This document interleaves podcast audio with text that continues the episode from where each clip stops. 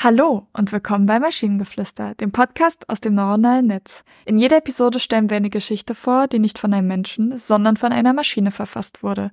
Und damit kommen wir zu unserer heutigen Geschichte über Julia und ihre Begegnung mit der Julia-Menge.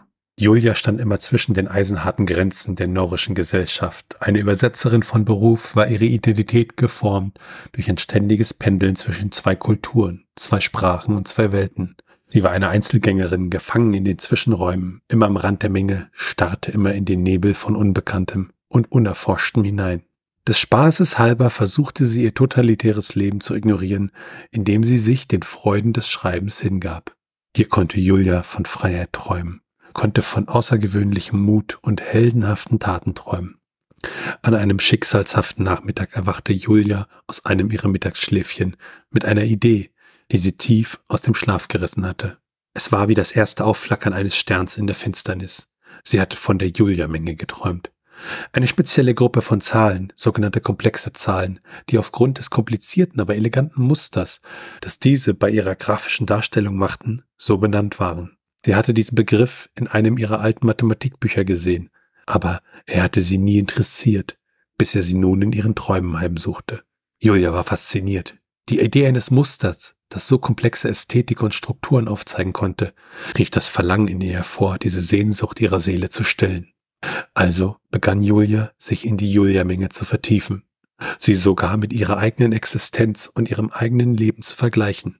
Sie sah Parallelen zwischen den mathematischen Gebilden und ihrer persönlichen Dichotomie und fand Klärung und Weisheit in dieser unerwarteten Beziehung. Je tiefer sie in die Struktur der Julia-Menge eindringt, desto mehr versteht sie, das Chaos oft zu einem tiefen inneren Ordnungsprinzip führt, das der äußeren Welt verborgen bleibt.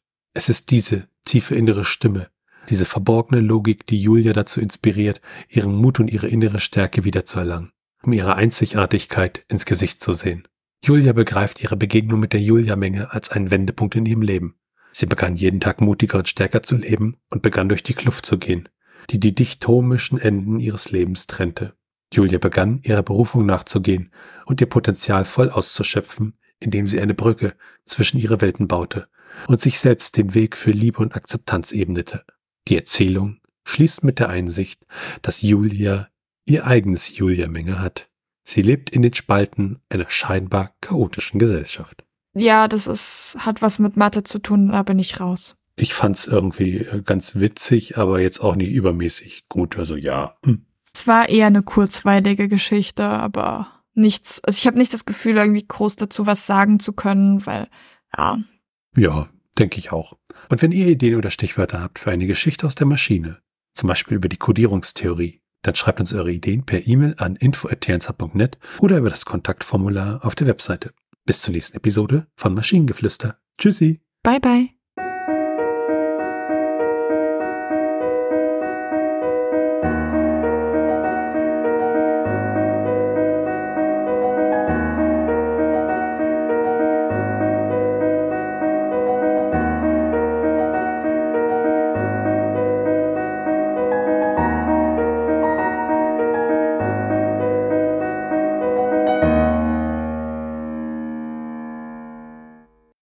Eine Produktion von Tone Age.